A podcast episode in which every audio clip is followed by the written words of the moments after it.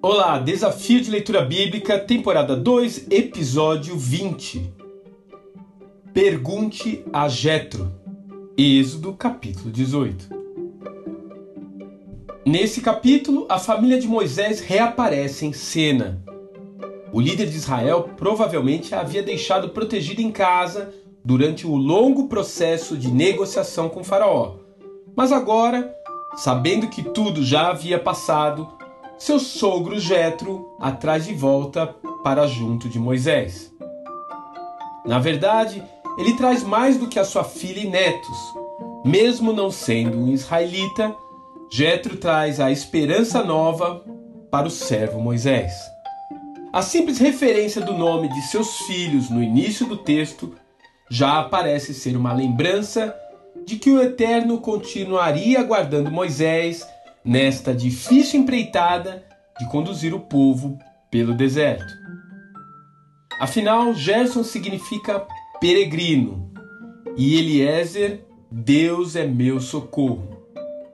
Nomes bastante significativos para o ministério que Moisés passaria a exercer com o povo pelos próximos anos. Mas além disso, Jetro traz consigo um olhar externo, uma análise desvinculada de interesses pessoais, que são exatamente aquilo que o libertador de Israel precisa ouvir naquele momento. Ele traz princípios de gestão e alerta Moisés sobre os perigos do ativismo e da centralização de poder. Mas há algo mais precioso nesses versículos.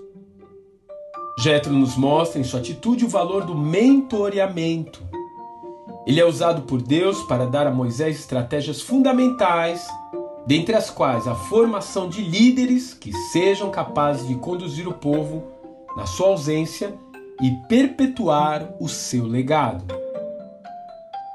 Você tem pessoas com mais experiências a quem você pode recorrer nos momentos de grandes decisões? Você está preparando pessoas capazes de assumir sua liderança dentro dos valores que você acredita? Tome isso como um desafio para você e se envolva.